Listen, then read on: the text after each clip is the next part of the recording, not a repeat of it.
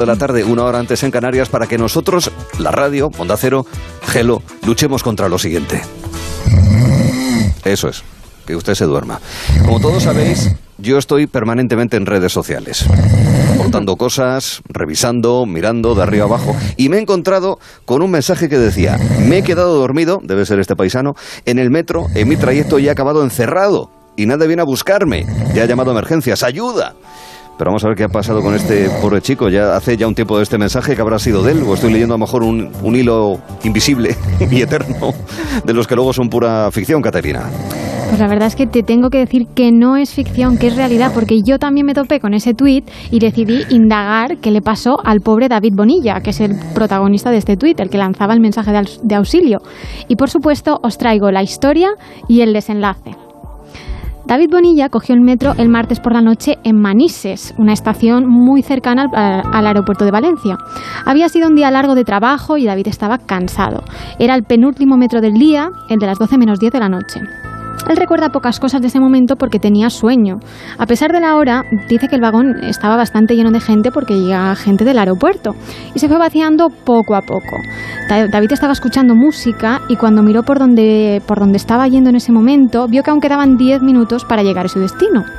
Me da tiempo a cerrar los ojos y descansar un poquito Ay, antes de llegar, ay, pensó David. que sí, sí, sí, sí, 10 minutitos. Diez minutos. Que sí, que sí. Pero el agotamiento hizo su trabajo y su sueño se alargó. Así que cuando abrió los ojos se llevó la sorpresa. Nos lo cuenta él mismo. Cuando ya me desperté me di cuenta de que me había pasado mi parada de metro. Vi que estaba con una curva ya girando el metro para llevar a la cochera y en ese momento vi que se paró, estaba todo oscuro y cuando miré a la derecha el conductor se estaba yendo por el cristal. Le grité tres- dos o tres veces eh, eh, pero no me escuchaba. Entonces, pues bueno, eh, ya pues directamente me quedé en shock. No, no sabía qué hacer, o sea, no sabía ni cómo actuar, me quedé callado, era como, ¿qué hago? ¿Qué hago? ¿Qué haríais vosotros? O sea, Pues eh, evidentemente asustarme muchísimo, pero claro. Sin luces, todo pedir apagado. ayuda, pero es una sensación terrible. claro. efectivamente. Ya os adelanto que todo acabó bien, ¿eh? David pudo dormir esa Ah, noche en su casa. Menos mal. Pero sí que es verdad que este joven de 22 años eh, le asaltó un poco el miedo cuando se vio totalmente solo. De hecho, hasta se preguntó si se podía quedar sin oxígeno, si nadie iba a buscarlo y tenía que pasar toda la noche en el metro. Claro. Yo lo entiendo. Quiero decir, Claro. una persona que tenga un poco de claustrofobia también creo que lo puede entender. Y más con las luces apagadas. O sea, es que, Empezaba a hacer ojo, calor, eh, además. claro, Le claro. quitaron el aire y, Claro. y hacía Claro, calor. todo apagado. Efectivamente. Pero entonces David se calmó y actuó fríamente. Necesitaba aprovechar el 20% de Uf, batería que le quedaba. en Qué el malo móvil. es ese momento en el que dices, tengo Sí. dos rayitas. Se junta todo, se junta todo.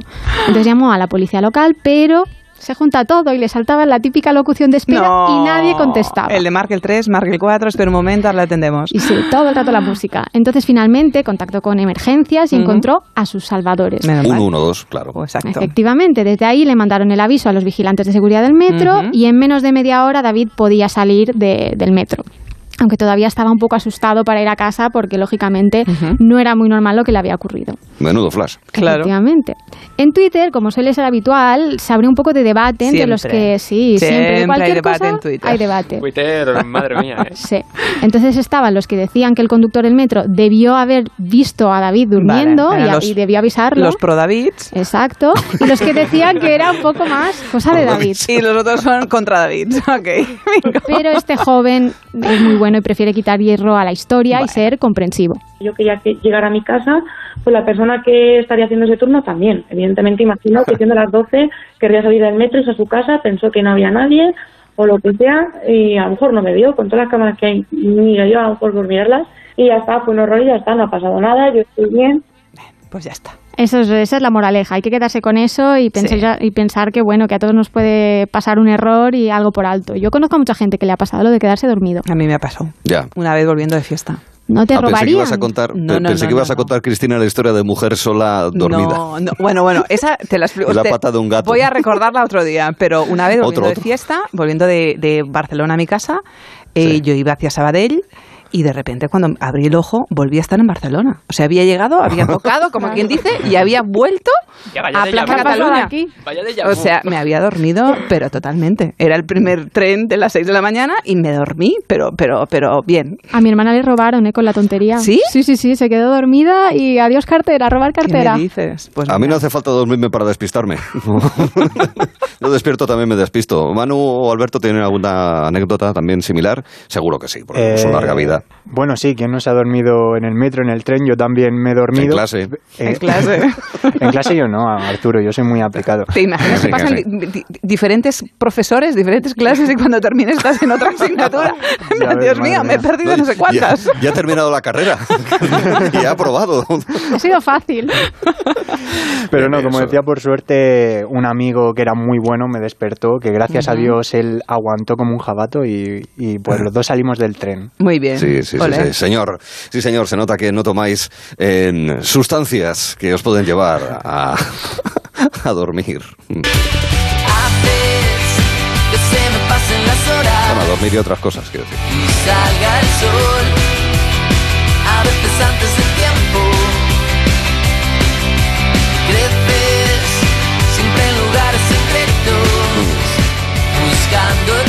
Mí me tuvieron que explicar lo que quería decir David Zotero con eso de buscando el sol. Bueno, en nuestro mundo pasan constantemente historias sorprendentes, mm, nada más lejos de la realidad, solamente que ver lo que hemos vivido estos años. La vida se asemeja, es verdad, cada vez más a las películas, la realidad se acerca a la ficción. Y Manu, tú nos traes algo que ha pasado en Australia y no en Hawking, aunque también podría... Hawking, Hawkins, o sea, el pueblo de Stranger Things, quieres decir, vale.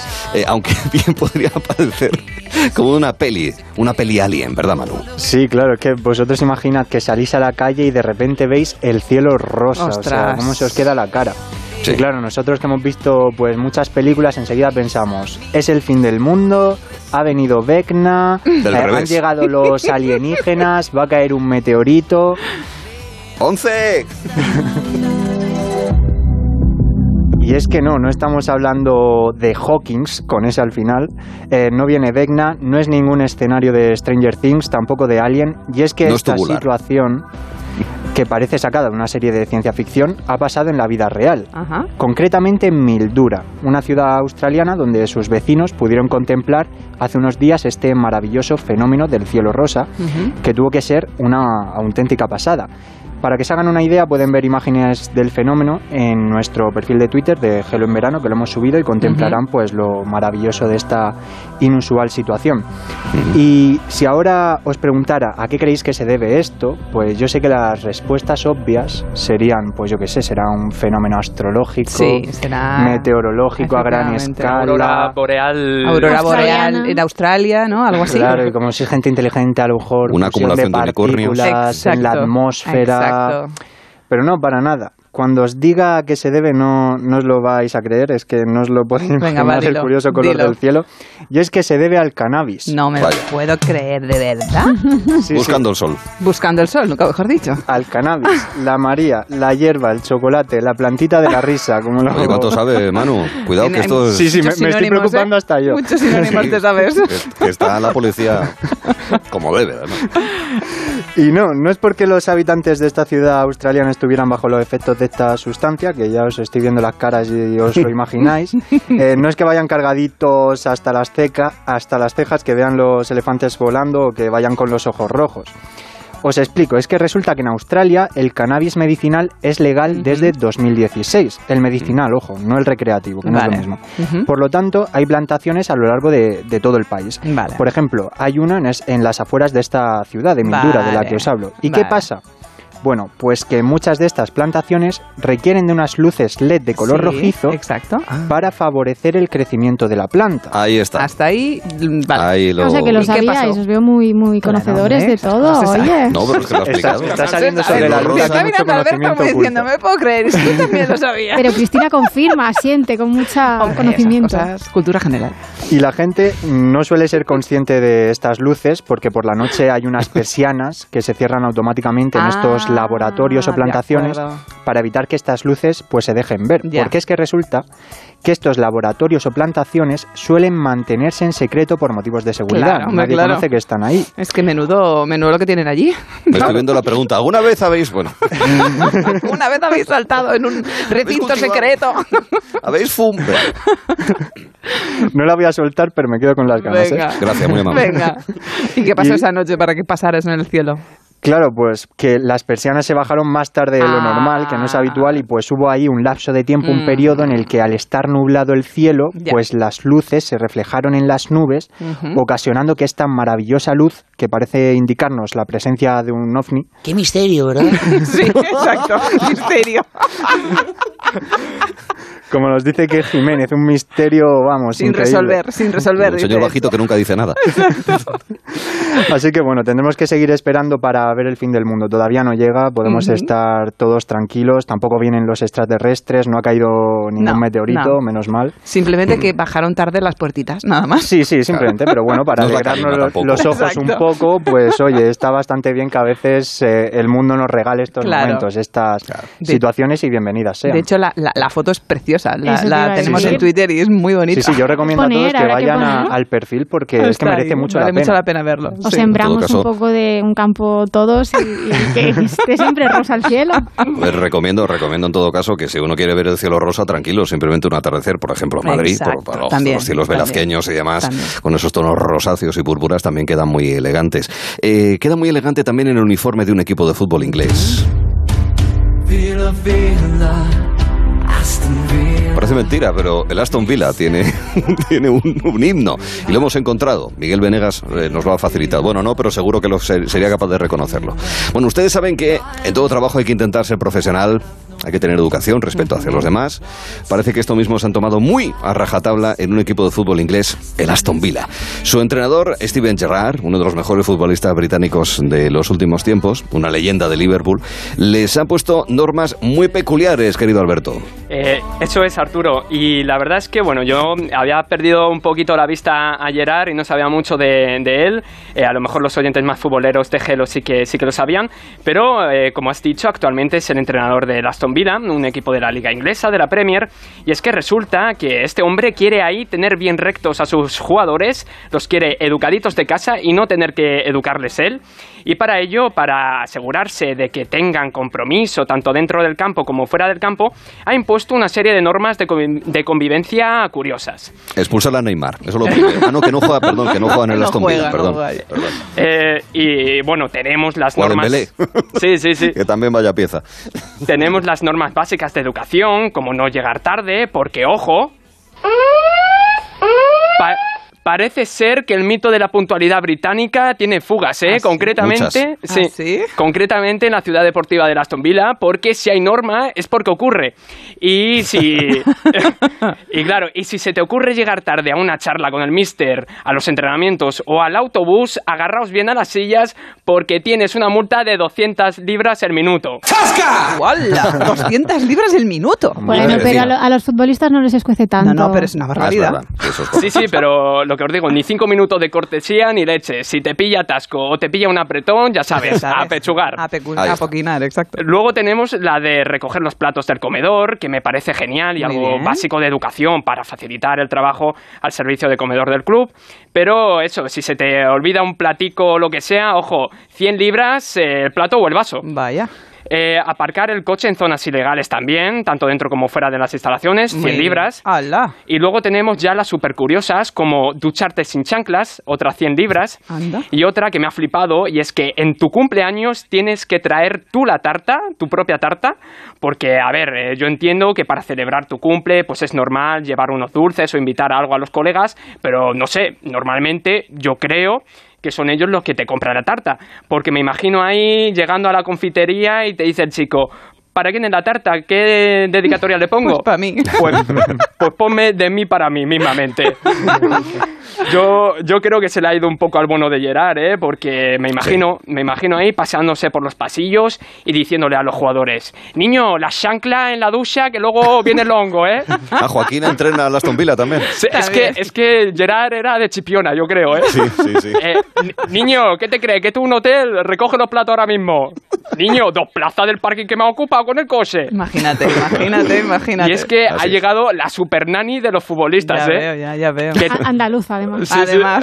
Además, Es que yo soy como Mónica Chaparros, ¿eh? Eh, Que tan pronto te enseña a sacar un corne espectacular, Gerard, como que te tira de la oreja y te manda al rincón de pensar, ¿eh? sí. Eso es. Y bueno, ya para terminar, os digo una cosa. Viendo estas multas, que es una pasta, aunque para un futbolista, pues eso, lo que hemos dicho, a lo mejor sea, sea, sea calderilla, no me quiero ni imaginar si, jugó- si jugasen en el Aston Villa Neymar o Gese, ¿eh?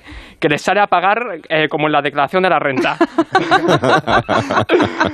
Porque Ronaldinho está retirado. sí, efectivamente. Uy, pero qué crack Ronaldinho. Madre mía, alguna vez he visto en YouTube eh, este resumen de sus jugadas y la verdad es que te quedas ojiplático. Es verdaderamente impresionante. Fijaos qué emocionante, escuchad.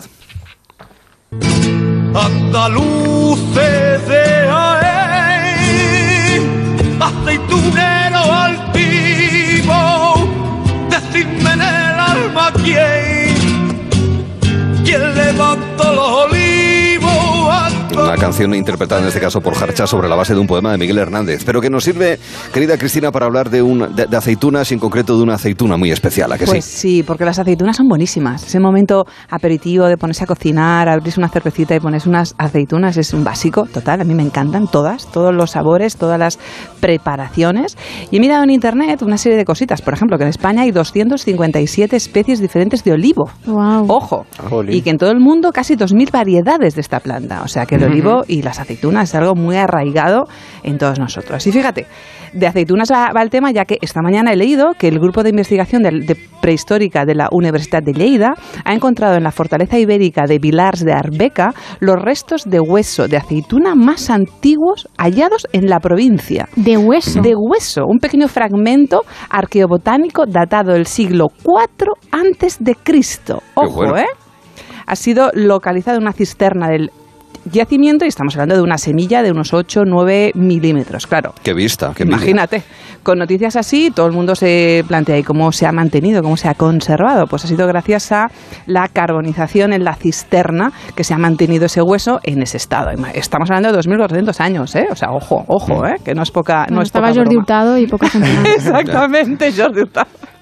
Bueno, es un hallazgo importante ya que hasta el momento los restos de aceituna más antiguos hallados en, Lleida databan de la época romana y otros yacimientos donde tenían restos, pero claro, es del siglo II o I antes de Cristo, por eso el, hallazgo es importante. Y un error típico que, que igual cometemos todos, el cultivo del olivo no lo introdujeron los, los romanos en la península, ya se cultivaba olivo en la época íbera, o sea que es anterior a los romanos. Y por eso me ha parecido interesante echar un vistacito y buscar curiosidades de las aceitunas, como por ejemplo, Venga. Cuéntanos. en la antigüedad el aliño era agridulce, con vinagre y miel. Ahí va. Ahora Hay que sí, probar eso. eh, exacto, esa mezcla. Combinación. Una combinación a, priori un poco arriesgada, pero era, era la más habitual, la que más les gustaba, esa combinación mezclada. Luego, eh, por ejemplo, hacen falta 5 kilos de aceitunas para extraer un litro de aceite. Ya, es Ojo. una barbaridad. sí, o sea sí. que realmente no es nada Hay que fácil. variar mucho Y hay que variar mucho y hay que pasar mucho, mucho rastrillo. Y una última cosa más, contra el mito de que engordan. Una aceituna tiene 9 calorías de media. O sea que, y además tiene grasas muy beneficiosas como el omega 3, el omega 6. Son saludables, son buenas, como todo en la vida, sin abusar. Y lo buenas que están, Y lo además. buenas que Sin están duda. con una Entran de cervecita. fácil. Claro que sí. Y no sé si alguna vez habéis ido a por olivas.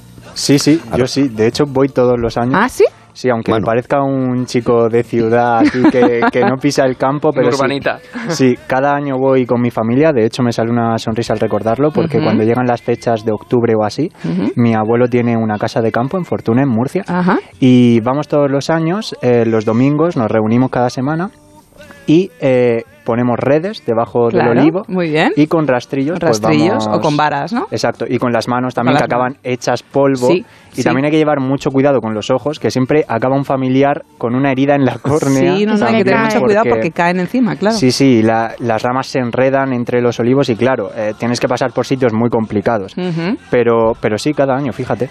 Yo cuando era pequeñita también, durante un tiempo mi, mi padre tenía un terreno y tenía olivas. Y entonces, claro, la verdad es que en noviembre era en Cataluña cuando se cuando se, Sí, se un poquito sí, más tarde. Y la verdad es que íbamos también con rastrillos, con redes. y se recogían en un momento muy chulo, muy bonito. Mm, muy muy bonito. familiar, pero hace mucho calor. Yo es que lo he hecho con almendros. Ah, Y porque en mi pueblo Ah. hay mucho almendro y es eh, mucho calor. Yo lo pasaba muy mal. sí. Claro, es otra época. Es otra época, claro. Se Bueno, recogen es- y se es cosechan en otra ahora época. más o Un menos. poquito ahora, ¿no? Sí, me gusta. Gente, gente, gente que ordeña, gente que trilla, gente que barea, ¿eh? Gente de campo. Bueno, Hay que hacer un poco de todo. Hay que, hacer, hay que saber un poco de todo, eso sí que es verdad, sí señor, bien dicho Manu. Bueno, pues ahora tenemos un minuto para hacer un poco de todo también y ponerle una alternativa. Menos de un minuto ya chicos para cuando las ranas críen pelo. Adelante, Caterina. Cuando podamos volver en este país a comprar sandías. ¿Qué os parece? Ojo, calma, productores, cultivadores y comercializadores de sandías, que las compramos, Sí, ¿vale? las compramos. Las compramos Las también compramos. este año. A, a un Muy bien, precio asequible. sí. Exacto, Esto exacto, exacto. Vamos a ver qué nos sugiere Manu. Cuando España vuelva a ganar Eurovisión, que este año hemos estado a punto, pero todavía nos Uy. falta un algo, un algo ahí. El año que viene, ¿No? venga. Al larguero fue aquello. En el caso de Alberto, Eh, hasta que Jordi Hurtado se jubile, porque es inmortal este hombre. pobre Jordi Hurtado. Si hay más gente, tenemos que pensar en más gente que, Sí. que reemplace a Jordi Hurtado. Sí. Vamos a por Cristina. Pues cuando podamos volver a poner el aire acondicionado. Sin morir También. de lo que cuesta, lógicamente. Sí, sí. Bueno, a mí se me ha ocurrido cuando nos desgrabe Hacienda. Lo digo porque como ahora entre la mayoría de la gente ya pagó la hipoteca, mucha, y nos han subido los impuestos bajando los límites de los planes de pensiones privados, ahora desgrabar es muy complicado. Pues sí. Con lo cual, pues también. Eh, separar el grano de la paja. Esa es la tarea para el próximo lunes, ¿de acuerdo? Separar el grano de la paja. Le daremos una vuelta. También en Gelo. En un momento, David Martos, desde Mallorca, cine.